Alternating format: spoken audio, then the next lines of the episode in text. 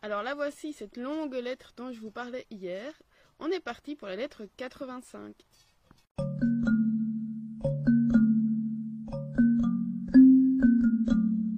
Lucilius a demandé à Sénèque de récolter les différentes argumentations des stoïciens ou de ceux qui ont voulu se moquer d'eux ou les contredire, euh, pour démontrer que la vertu seule est suffisamment efficace pour assurer une vie heureuse. Donc Sénèque dit qu'une lettre ne serait pas suffisante pour, euh, pour cela, qu'il lui faudrait un livre entier, mais il va quand même en donner quelques-unes. La première, donc, c'est qui est prudent est tempérant, qui est tempérant est constant, qui est constant est imperturbatus, donc non troublé, qui est non troublé est sans tristesse, qui est sans tristesse est heureux, donc celui qui est prudent est heureux. Et la prudence est suffisante pour une vie heureuse. Alors, pour les péripatéticiens, donc les disciples d'Aristote, il faut voir euh, le ciné tristitia, donc sans tristesse, comme, alors pas quelqu'un qui n'est jamais triste, mais quelqu'un qui n'est pas fréquemment ou exagérément triste. Euh, imperturbatus, donc celui qui n'est pas troublé, ce n'est pas celui qui ne se trouble jamais, mais celui qui n'est pas souvent troublé. Et pour Sénèque, euh, ce système-là n'enlève pas les affections, mais elle va les tempérer. Or, on ne peut pas dire que le sage est plus modéré que ceux qui le sont euh, exagérément. Il dit que ce serait comme comparer, euh, alors ça c'est moi, ma, comparaison, mais ce serait comme comparer la vitesse de course du Saint Bolt à la mienne. Évidemment, ce n'est pas comparable. Pour eux, donc pour les péripatéticiens, non troublés, imperturbatus, ça veut dire que il sera moins troublé que les autres, mais pour Sénèque, c'est une erreur. Pour l'homme bon, il ne s'agit pas d'une diminution des mots, mais on va rechercher leur absence. Ils doivent être nuls et pas moindres. Euh, c'est comme si on comparait, euh, on dit de quelqu'un qu'il est un peu malade. Ben, S'il est un peu malade, il n'est pas en bonne santé. On l'est ou on ne l'est pas. Alors dès que les mots vont s'insinuer, même tout petits, ils vont finir par prendre toute la place. Et si elles s'agglomèrent, donc si plusieurs se mettent ensemble, même s'ils sont petits, euh, ils peuvent troubler davantage qu'un seul vice en grande quantité. Par, exemple, on va dire, il aime l'argent, mais sans excès. Il est irascible, mais on peut le calmer, etc. Si on accumule tout ça, c'est parfois bien pire qu'à d'avoir un grand vice. Les passions qui sont nées, qui se sont déjà insinuées, ne vont plus s'apprivoiser. Elles n'écoutent pas la raison.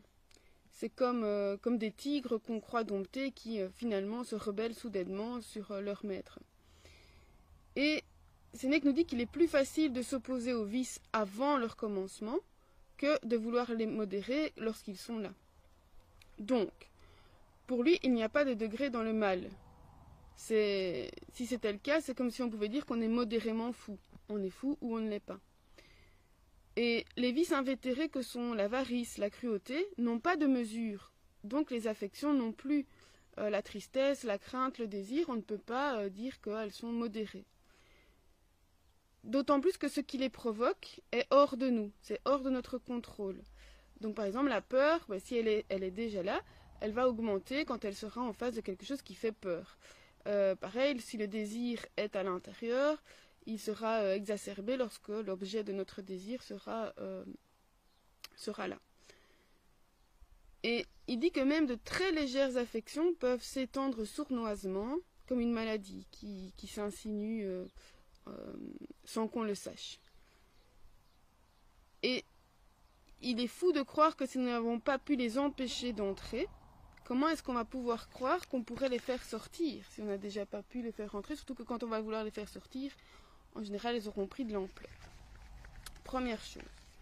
Deuxième chose, certains disent que l'homme prudent et tempérant est tranquille dans son esprit, mais que des événements extérieurs peuvent le toucher. Et donc, chez lui, la colère, par exemple, ne sera pas un vice, mais une affection. Mais cette faiblesse, selon Sénèque, peut rapidement se transformer en vice. Et alors, la colère va venir détisser, donc c'est vraiment euh, défaire lien par lien, euh, maille par maille, la belle tenue de l'âme qu'on pensait. Et si le sage ne méprise pas les choses extérieures, quand il lui faudra les affronter, il va le faire à contre-coeur. Et ça, c'est une contradiction impossible pour le sage. On en a déjà parlé. Hein. Soit il y va euh, de bon gré, soit alors ce n'est pas euh, quelque chose de bien. Troisième point. Pour Sénèque, premièrement, le seul bien est ce qui est honnête. Il nous l'a déjà dit, c'est honestum. Deuxièmement, la vertu suffit pour vivre heureux. Alors il y a des, personnes qui ont euh, contredit ça en disant, entre autres, Xénocrate et Speusippe qui ont dit que la vertu suffit, mais que l'honnêteté, elle, n'est pas le, ce qui est honnête n'est pas le seul bien. Alors Épicure, lui, il a dit que l'homme, s'il a la vertu, il est heureux, mais que cela ne suffit pas pour une vie heureuse. Car, pour Épicure, le bonheur a comme condition le plaisir, qui provient de la vertu, mais qui n'est pas la vertu. Alors ici, Sénèque dit inepta, inepta distinctio. C'est une distinction stupide. Parce que si le plaisir procède de la vertu, alors la vertu suffit, puisque le, plaisir viendra euh, suivre.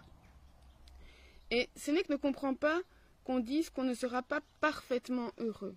Parce que pour lui, on ne peut pas être modérément heureux. On l'est ou on ne l'est pas. Et on va être heureux quand rien ne manque. On ne peut pas penser que certains vont être plus heureux que d'autres. Et si on le pense, c'est que cela provient d'un faux jugement. En fait, on va juger sur la quantité et pas sur la qualité.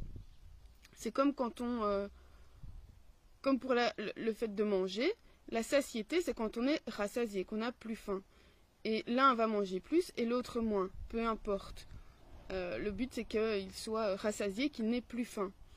Et c'est le cas pour euh, la vie heureuse. Celui-ci a vécu moins longtemps, et alors, s'il a aussi vécu heureux, peu importe le nombre d'années. Et si tu dis de quelqu'un qu'il est moins heureux qu'un autre, alors c'est qu'il ne l'est pas.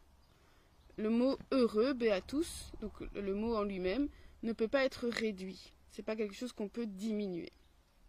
Alors, quatrième point, c'est qui est courageux et sans crainte. Qui est sans crainte et sans tristesse. Qui est sans tristesse est heureux. Alors ça, ça vient des stoïciens. Certains ont voulu contredire la première partie, celle qui dit que celui qui est courageux est sans crainte. Car pour eux, si quelqu'un ne craint pas les mots même les plus imminents qui sont juste devant lui, c'est qu'il est fou. Mais Sénèque dit que ça vient d'une fausse interprétation.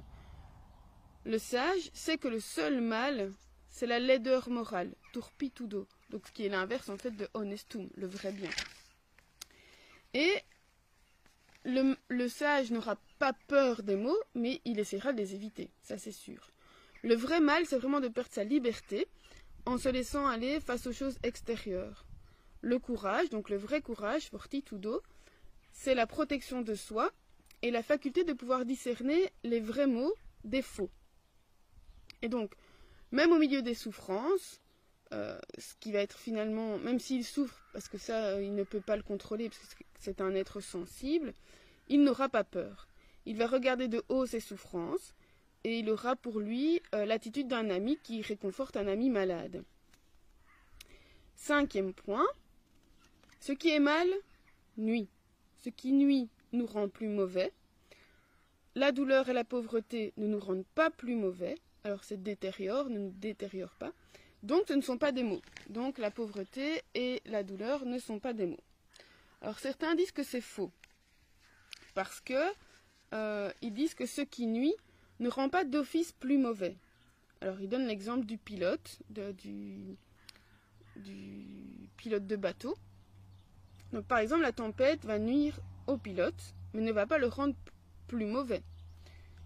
Alors on peut répondre que le pilote vaut moins, car sa fonction est compromise. Donc il n'effectue pas vraiment tout à fait sa fonction, puisqu'il n'arrivera peut-être pas en temps et en heure. Le péripatéticien lui répondrait Certes, la, pauvreté n'ôte pas la vertu, mais elle va en gêner l'action. Mais pour ce n'est que le sage et le pilote ont des conditions différentes.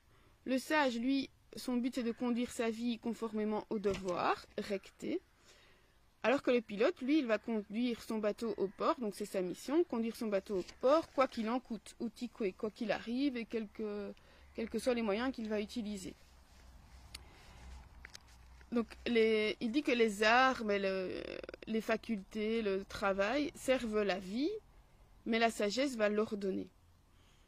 Et pour Sénèque, la vraie réponse, c'est celle-ci. La tempête n'a rien enlevé au pilote, elle ne l'a pas amoindri. Il a promis une traversée à ses passagers, pas une traversée calme.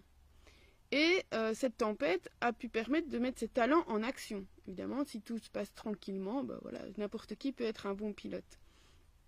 La tempête, finalement, elle n'empêche pas l'œuvre du pilote, mais sa réussite. Et cela va surtout le contrarier en tant que passager, parce qu'il a les deux fonctions. Il est à la fois pilote et passager, comme les autres. Mais donc, cette tempête va le contrarier en tant que passager, mais pas dans sa fonction de pilote. Et son art, c'est-à-dire sa, sa faculté de piloter, profite à ses passagers et à lui-même.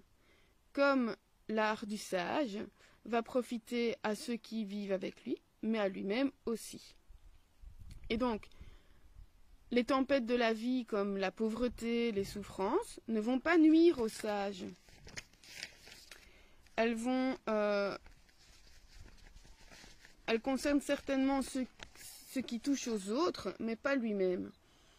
Parce que même dans la pauvreté, par exemple, eh il s'en accommodera et il pourrait euh, enseigner l'art d'être pauvre.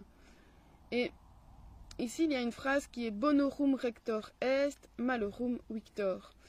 Euh, le sage est le dirigeant, le chef des choses bonnes, des bonnes choses qui lui arrivent, et il est le vainqueur des maux. Et donc, le sage s'est exercé à faire paraître la vertu, tant dans les succès que dans les revers. Et les revers, il va les mettre à profit pour pouvoir continuer sa mission.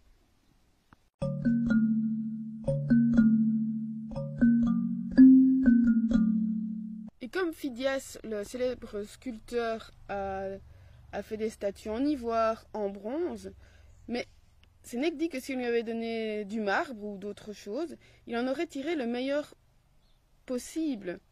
Et pour le sage, c'est la même chose. Quel que soit son sort, quels que soient euh, les événements que la fortune va mettre sur son chemin, qu'il soit félix ou pas, chanceux ou pas, il va en faire quelque chose de mémorable.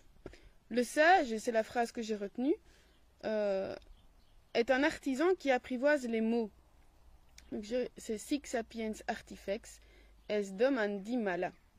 Et euh, Sénèque donne quelques exemples, entre autres celui d'un petit Éthiopien qui faisait marcher sur une corde un éléphant.